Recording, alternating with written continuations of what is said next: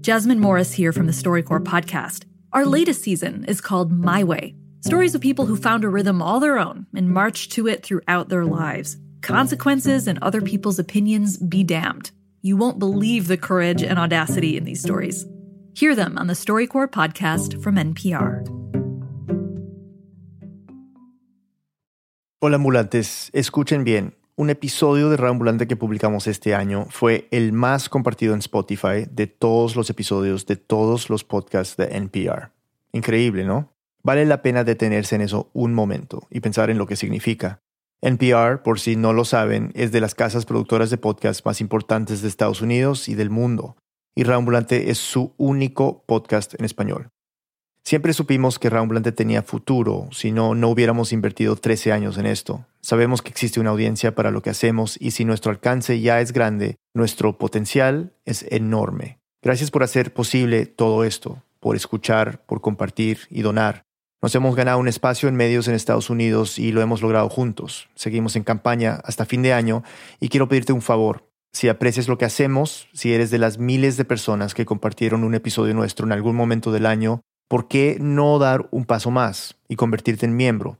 Con cualquier donación te unes a nuestro programa de membresías, lo cual tiene varios beneficios. Reuniones con el equipo, acceso previo a los episodios, descuentos en nuestra tienda y más. Pero sobre todo, hacerte miembro te da la satisfacción de saber que estás ayudando a que este proyecto siga, que las historias latinas, latinoamericanas, se sigan contando. Puedes apoyarnos en reambulante.org slash donar. Gracias. Aquí el episodio. Esto es Reambulante desde NPR. Soy Daniel Alarcón. Hace unos meses, nuestro editor senior, Luis Fernando Vargas, visitó a una leyenda de Costa Rica, Carlos Moreira, mejor conocido como Gringo. Voy a enseñarle un poquito de, de lo que es gringo. Wow, son un montón. Gringo es muchas cosas. Un hombre rubio de ojos claros, papá, comerciante, una especie de filósofo de lo cotidiano, pero principalmente bailarín. Lo que yo llevo, lo llevo en la sangre. Y si tengo que bailar en media calle, en media calle bailo. Así es sencillo. Porque la pasión mía es el baile. Y eso nadie me lo va a quitar. Y el estrellato de gringo, que se acerca a los 70 años, se debe a un baile en particular, el swing criollo. Es un baile extraño. Primero que todo, no existe como género musical, se baila con cumbia. Pero sus pasos son unos pequeños brincos y patadas y vueltas que se parecen al swing estadounidense de los años 40. Es un baile energético, juguetón y único de Costa Rica. Gringo forma parte de un grupo de personas conocidas no oficialmente como la vieja guardia, una especie de liga de superhéroes cuyo poder es el swing criollo, personas que le dieron forma al baile durante los años 70 y 80 en San José, la capital costarricense. Yo vengo de esos salones de baile que son la crema legítima de Costa Rica, eh, donde el bailarín se tira al suelo, brinca y salta, pero él verá lo que hace, pero en la pista. Porque en esos tiempos no habían academias personas que aún hoy siguen existiendo para bailar. La vieja guardia le da larga vida al swing. O sea que nosotros, aún muriéndolos, estamos bailando. Y Luis Fernando fue donde gringo con una misión muy particular, entender y aprender su arte, el swing criollo. Después de la pausa, una historia de autoconocimiento, dolor físico y otras cosas incómodas. Ya volvemos.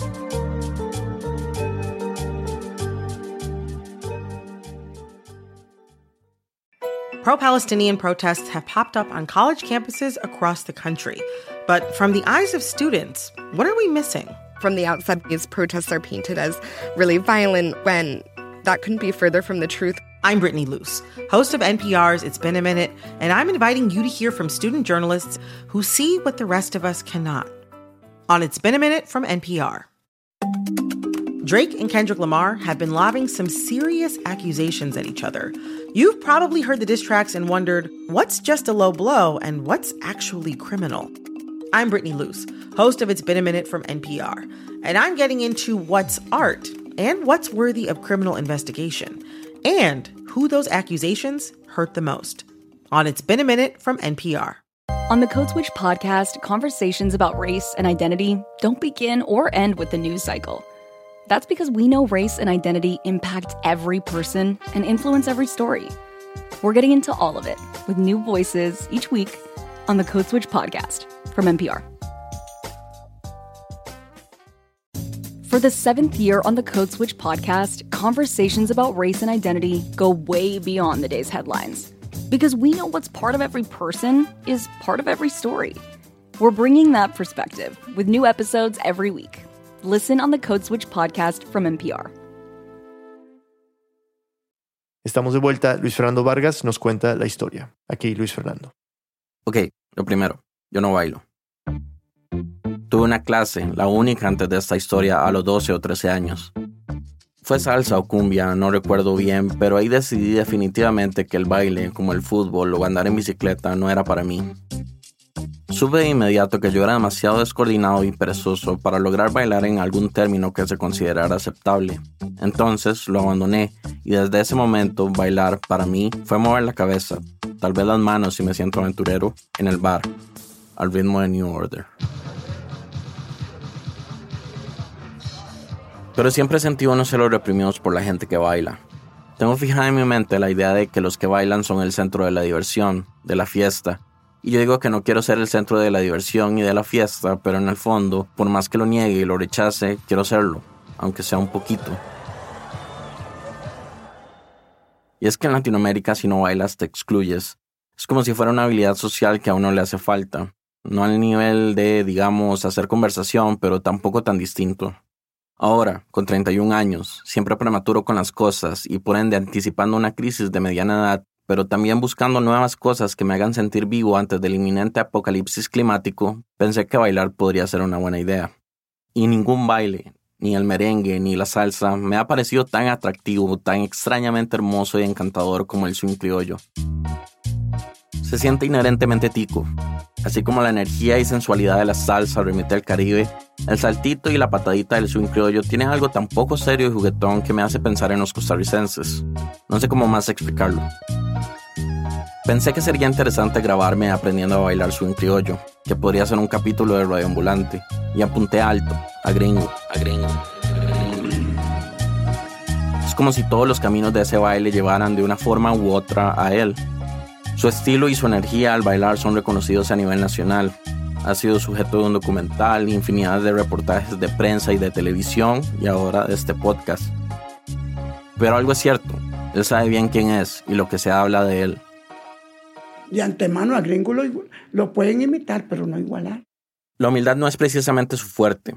Por ejemplo, cuando hablé con él, me mencionó en más de una ocasión y con énfasis que él había inventado bailar swing criollo con cuatro mujeres al mismo tiempo bailaba una, pero la otra quería meterse, déjeme a mí bailar, déjeme. entonces se metía y digo yo, qué torta. La otra decía, no, yo no salgo, usted dice, aquí no me queda más, o bailarlas o quedar como un cobarde, porque ahora sí es cierto, ¿qué hago?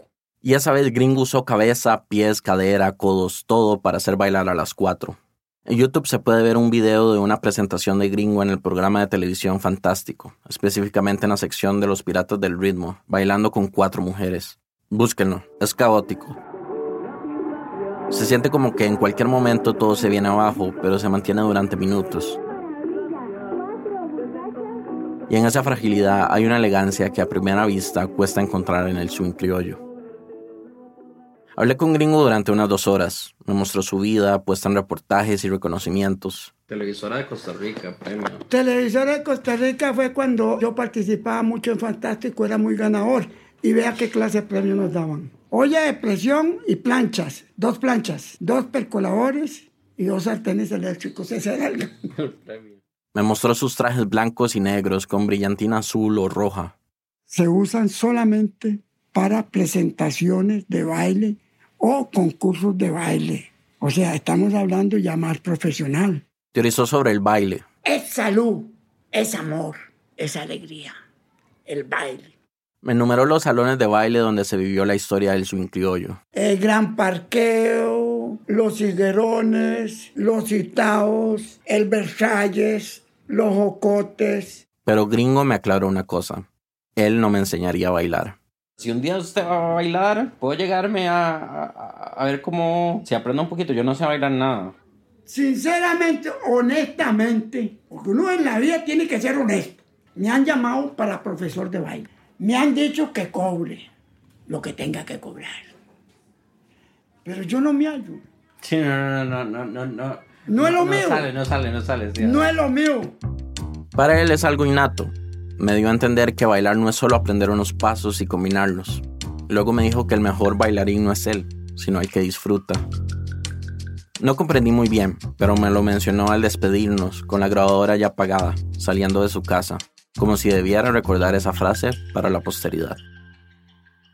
Con Gringo no iba a aprender a bailar swing criollo, así que recurrí a una amiga. Quería como chequear mis playlists, a ver si ya tengo uno que sea así como swing criollesco. Kimberly Elizondo. Kim no es bailarina profesional, pero ha dado clases y baila increíblemente bien. Además, fue la única persona que se entusiasmó de verdad cuando le dije que iba a aprender a bailar swing criollo, porque es su baile favorito. Siento que es muy divertido, como que tiene un componente mucho más alto de juego que otros géneros que se bailan en pareja. Empezando porque son saltos, ¿verdad? Entonces es como estar brincando todo el tiempo a full cardio.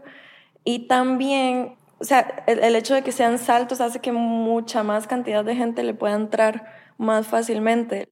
Bueno, por lo menos, dice Kim, es más fácil que los movimientos de cadera del merengue. Entonces, saltos, cardio. No estaba en forma física, pero sonaba lo suficientemente simple. Recibí mi primera clase de swing criollo en la sala de la casa de Kim. Tu objetivo con el swing criollo, vos querés llegar a poder hacer la base y vueltas, como unas vueltas para poder bailar unas dos canciones así seguidas y sentirte como tuanis. Tuanis, o sea, cool, chévere. Sí. Ok, Como para poder ir a un salón de baile y no hacer como el... ok. No hacer el ridículo, quise decir. Empezamos buscando el ritmo de la cumbia. Y trasladarlo a los pies con un paso llamado el patín. Y es arrastrar los pies, lo voy a hacer así, súper escueto, ¿verdad? Es básicamente esto, un deslizamiento, ¿verdad? De un. Ah, deslizado. Es como deslizado, sí. Es dar un paso a la derecha o a la izquierda, deslizando los pies para que se vea bailadito. Se puede hacer doble también, o sea, dos pasos a la derecha o izquierda, y luego al otro lado.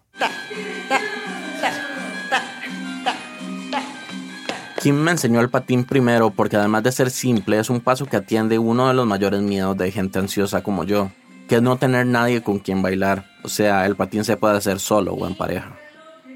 Hay un truco con el patín, eso sí. Puedes irle agregando un poquitito más de saltito cuando caes. Para que se vea como un genuino swing criollo hay que meterle un rebote al patín. El rebote es algo básico en el swing criollo, es lo que hace que se vea saltado. Es un flexionar de rodillas constante, que hace, valga la redundancia, que parezca que estás rebotando en el piso. Es lo que permite que el swing criollo se vea ligero, juguetón. Es también cansancio asegurado. Ya, ya, ya estoy cansado. Aún así, Kim se mantenía positiva. Me aseguraba que lo estaba haciendo súper bien. En realidad era difícil creerle. No me sentía ni con ritmo, ni ligero, ni agraciado como ella o como gringo. Más bien, tenía la percepción de que mi cuerpo era un bulto pesado. No tengo la mejor relación con él. Nunca me he sentido cómodo. Bromeo constantemente con que me gustaría ser un concepto flotando en un mundo de ideas, alejado del plano material de la realidad. Pero no es odio lo que siento, es un sentimiento más cercano a la decepción o a la vergüenza, como si fuera una adolescencia que ha durado demasiados años. Cuando le pregunté a Kim sobre qué significa para ella bailar, su respuesta me hizo pensar directamente en esa relación que siempre he tenido con mi cuerpo. La máxima expresión de comodidad. Porque a mí me pasa personalmente que si estoy mínimamente incómoda, no, no puedo bailar, digamos, como todavía me pasa que tal vez voy a una fiesta, voy a un bar y yo digo, no estoy cómoda, no tengo ganas de bailar. Y tal vez lo fuerzo un poquito al inicio y de repente tengo demasiadas ganas de bailar y ya estoy bailando y hay gente conmigo bailando y, y ya ahí es cuando ya lo siento como la máxima expresión de comodidad y soltura, digamos. Desde niña, Kim ha sido alta y flaca. Se sentía rígida, incómoda, tal vez un poco más que algunas otras chicas de su escuela, y en aprender a bailar vio una oportunidad para cambiar eso.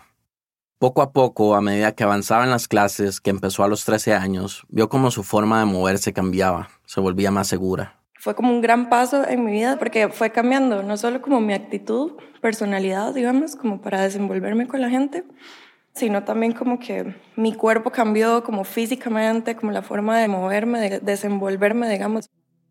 No creo que a mi edad bailar me vaya a cambiar la vida de una manera tan profunda o radical. Pero en retrospectiva, viendo los videos de ese primer ensayo con Kim, de mi manera de ejecutar el patín, pude percibir entre toda la torpeza movimientos que se sentían de otra persona. Pequeños flashes de la postura de alguien que llega a un lugar y saluda y se presenta sin sudar de la ansiedad, de una persona que no tiene que ocultarse en capas de ironía, oraciones rebuscadas y chistes despreciativos contra sí mismo. Aquí una pausa. Ya volvemos.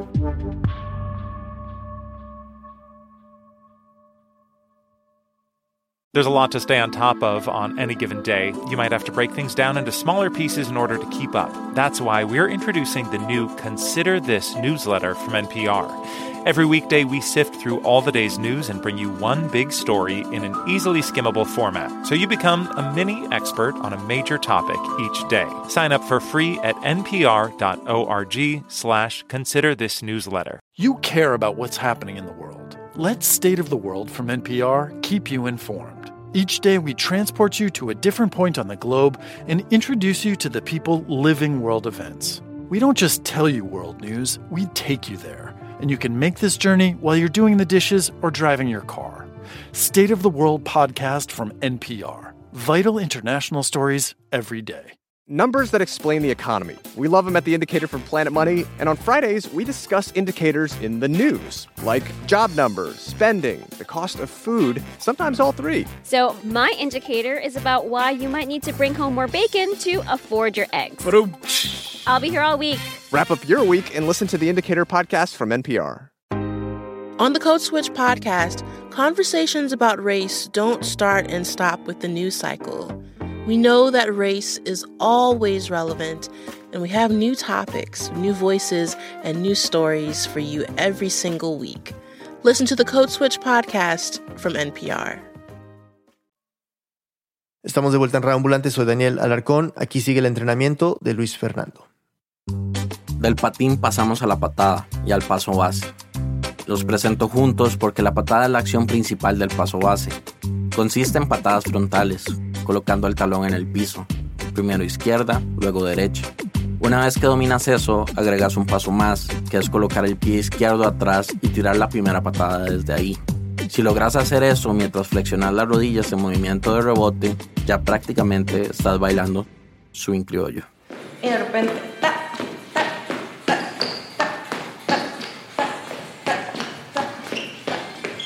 Este paso se suele hacer en pareja, como si bailaras merengue, salsa o cumbia, uno frente al otro. Los bailarines se dan la mano solo cuando el pie izquierdo se coloca atrás. El contacto es mínimo, cuestión de un instante. Casi como si quemara, es como más bien un empujoncito, como no mentira, no le voy a dar la mano, ¿verdad? Entonces es como, como un juguetón. La similitud de este paso con el swing estadounidense es una especie de misterio. No hay una narrativa definida y documentada sobre el nacimiento del swing criollo. El estudio más formal del baile es una tesis del 2010, cuatro décadas después de que empezó a bailarse el swing criollo en San José, y ahí se presentan solo teorías. Una de las fuentes de esa tesis es ella.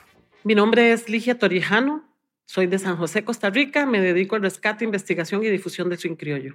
Ligia se adentró en el mundo del swing criollo en los años 90, visitando salones de baile y hablando con diferentes personajes. Y más que un baile, vio belleza. Ver el lugar, el salón de baile vestirse. Llegaban en minifalda, llegaban pantalón, gente mayor.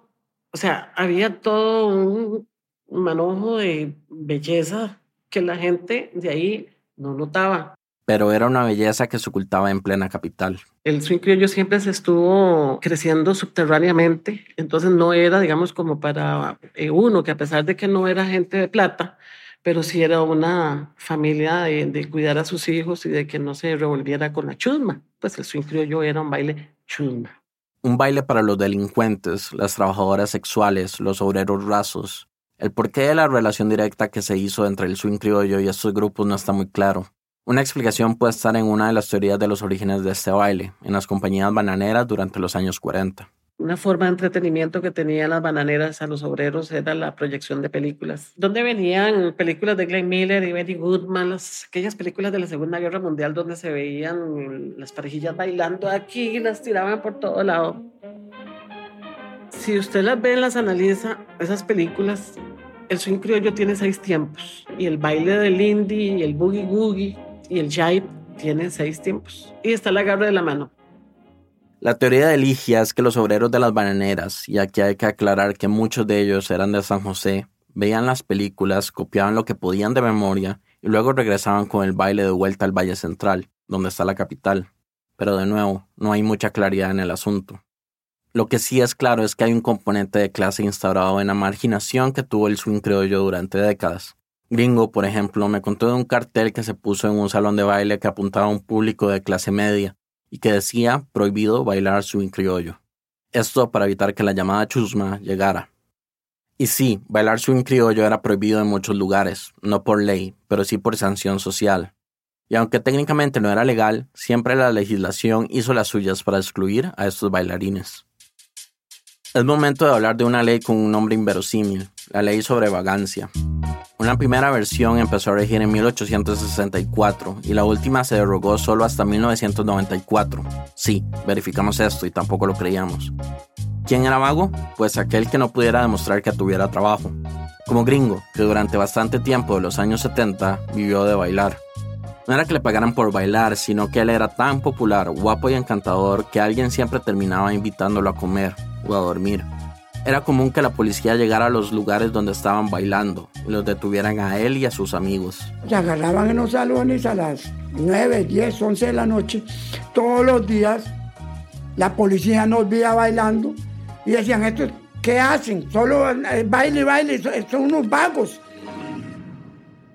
Los llevaban a la comisaría y los encerraban en una celda pequeña. No porque habíamos hecho un robo, no porque habíamos hecho o vendido droga, no. Es porque estábamos bailando a esas horas y, y no teníamos una colilla que era la de la caja del Seguro Social. Se refiere a un papel que indica que tienes un trabajo formal y cotizas a la seguridad social. Duraban presos hasta la mañana siguiente, cuando cambiaba el turno. Le pregunté a Gringo cómo se sentía cuando pasaba esto usted se siente como la persona más baja, porque a usted lo meten con los chicheros, los meten con los delincuentes, con aquel que mató a otro, con aquel que fue y asaltó un banco y llegó y lo metieron ahí. Yo estaba ahí de casualidad, ¿entiendes? Se siente algo muy bajo. Pero Gringo y sus amigos seguían bailando, porque su única ley es que se baila hasta morir.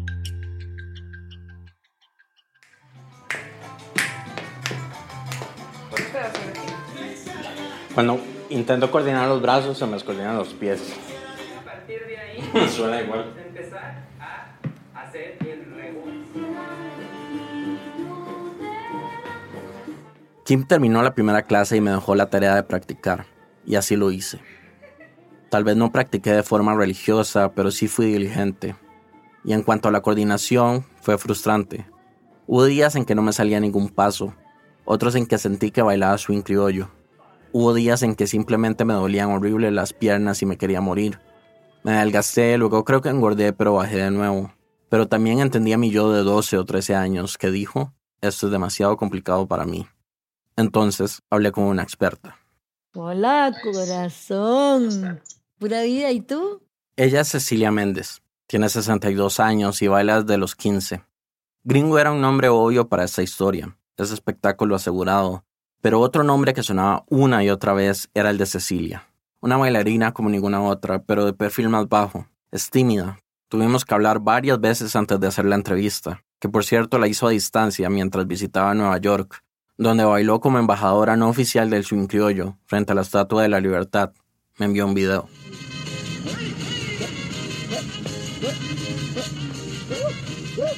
La introducción de Cecilia al swing criollo fue por casualidad cuando sus tías que la cuidaban iban a los salones a bailar. Y al principio no me gustaba, yo decía, ¡ay, no, qué feo, qué feo que brincan! No, no, no, no. Y, ya después era yo también la que estaba dando brincos ahí, ¿verdad? Y seguí bailando toda mi vida. Es más, si hablamos de vicios, es el único vicio que he tenido. Ni tomo, ni fumo, ni trasnocho, no, nunca he amanecido en la calle, pero el baile, mm, no lo he podido dejar. Esto a pesar del estigma que causaba bailar swing criollo. En los años 70 y 80 era literalmente etiquetarse. Decían que solo las mujeres de la mala vida, las mujeres de la vida alegre es que llaman, Se suponía que la gente que llegaba ahí era gente vagabunda, que no tenía trabajo y que andaba haciendo, robando y, haciendo cosas malas. Y en realidad eso, eso no es cierto. Para mí eso tal vez allá en los salones de, de San José Centro, ¿verdad? Pero no, donde yo iba no, no se veía eso de prostitución y esas cosas, no. Sí llegaban gente así, claro que sí, pero no todo el mundo se podía catalogar igual. Cecilia hacía cosas como bajarse dos paradas de bus después del salón y caminar para que no vieran que iba ahí.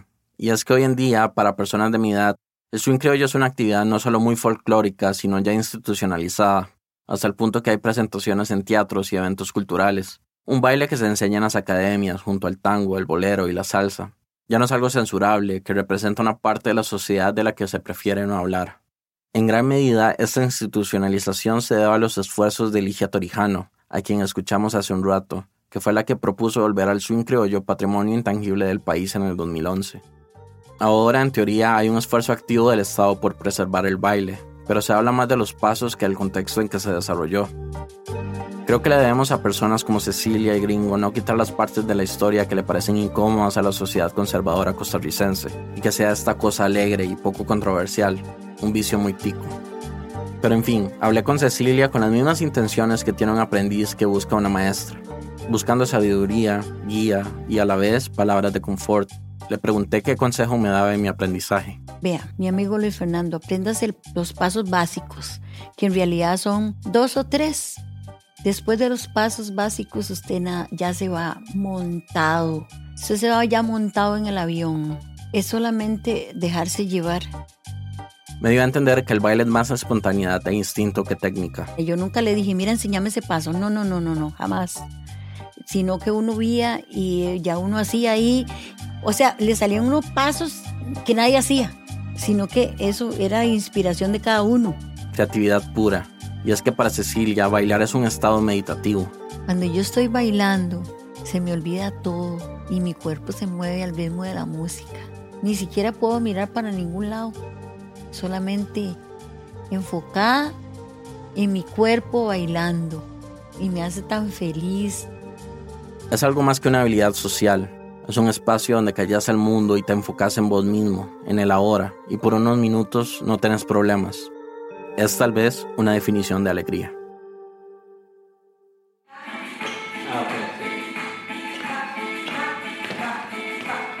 Ensayé las vueltas, pero ya sin preocuparme por hacer el ridículo. Después de hablar con Cecilia, ya me dejó de importar. Me sentía pleno, victorioso y seguro de mí mismo. Estaba pensando en una forma de invitar a Cecilia a bailar. Ya saben, una prueba final para cerrar la aventura, cuando vi anunciada una actividad en un instituto cultural, una celebración del Zoom criollo, tarde-noche de baile y tertulias. Decidí ir a ver qué encontraba. Fue un viernes lluvioso y al llegar la mayoría de personas eran de la tercera edad, como si el swing criollo fuese este vestigio del pasado que se niega a morir. Al poco tiempo aparecieron Gringo y Cecilia. Cecilia iba con un vestido negro, de falda corta y unos tacones que parecen incompatibles con el swing criollo. Minutos antes de que comenzara el evento, la sala ya estaba llena con personas de todas las edades. Eran unas 60 o 70 personas. Empezó con un foro. Una de las invitadas era Cecilia. Se habló del pasado, sí, de cómo era bailar swing criollo en San José hace 40 años, pero también, para mi sorpresa, del presente los mejores salones para bailar actualmente y de la nueva guardia del swing. Dice la pregunta, cuando salen a bailar, ¿cuál es la relación de ustedes con los bailarines de la nueva guardia? Al principio del episodio mencionamos a la vieja guardia, o la guardia dorada, el grupo de bailarines que definió lo que era el swing criollo en sus inicios, el grupo al que pertenecen Gringo y Cecilia. Ahora existe algo que se llama la nueva guardia, que es gente más joven, incluso adolescentes que están aprendiendo un criollo, a veces en academias, y bailan de una forma más saltada y energética. A veces se ha querido formar una narrativa de rivalidad entre las guardias, como si ambas no pudieran coexistir en Costa Rica. Lo cierto es que no se mezclan, pero como dijo Cecilia en el foro, es más por una cuestión de edad. Sí, son, más rápidos que nosotros, ya nosotros estamos eh, ¿verdad? Y, yo tengo, muy buena relación con los jóvenes aunque no baila mucho con ellos, pues según ella la edad ya le pesa. Pero al verla bailar esa noche después del foro, no se le nota. Tiene una energía que yo nunca podré tener. Cuando se acabaron las presentaciones de ambas guardias, quedó la pista abierta para todo el público. y pensé que era el momento de poner a prueba todo el entrenamiento de semanas. Fui donde Cecilia, que ya se iba, y le pedí bailar un minuto. Se sorprendió, y yo me sorprendí de que se sorprendiera. Bailamos la base, me perdí, fallé pasos, pero no hubo ansiedad. Por fin, por primera vez en todas estas semanas, ya en el contexto de fiesta y bailongo, me divertí, y bailar torpemente no se sintió como un problema. Fui feliz y entendí lo que me había dicho Cecilia, uno se deja llevar. Al terminar nos dimos un abracito, como cuando una madre abraza a su hijo antes del primer día de escuela, sabiendo que hay un mar de experiencias que se le abrirán a partir de ese momento. Luis Fernando Vargas es nuestro editor senior, vive en San José. Muchas gracias a Gabriela Noriega por su ayuda en la producción. Esta historia fue editada por Camila Segura, Bruno Celsa hizo el fact-checking, el diseño sonido y la música son de Andrés Aspiri. El resto del equipo de Rambulante incluye a Paola Leán, Lisette Arevalo, Pablo Argüelles, Adriana Bernal, Vaneris Casasus, Diego Corso, Emilia Herbeta, Remy Lozano, Selene Mazón, Juan David Naranjo, Ana Páez, Melissa Rabanales, Natalia Ramírez, Natalia Sánchez Loaiza, Barbara Sawhill, Ana Tuirán, David Trujillo y Elsa Liliana Ulloa. Carolina Guerrero es la CEO. Rambulante es un podcast de Rambulante Studios. Se produce y se mezcla en el programa Hindenburg Pro. Rambulante cuenta las historias de América Latina. Soy Daniel Alarcón. Gracias por escuchar.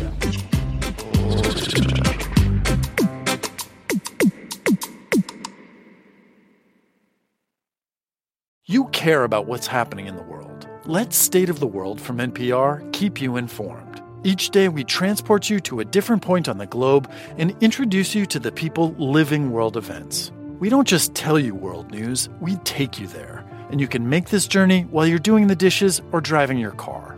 State of the World podcast from NPR. Vital international stories every day. Every weekday, NPR's best political reporters come to you on the NPR Politics Podcast to explain the big news coming out of Washington, the campaign trail, and beyond. We don't just want to tell you what happened, we tell you why it matters. Join the NPR Politics Podcast every single afternoon to understand the world through political eyes. The Bullseye Podcast is, according to one journalist, the quote, kind of show people listen to in a more perfect world. So make your world more perfect. Every week, Bullseye puts the pop in culture, interviewing brilliant authors, musicians, actors, and novelists to keep you on your pop culture target. Listen to the Bullseye podcast, only from NPR and Maximum Fun.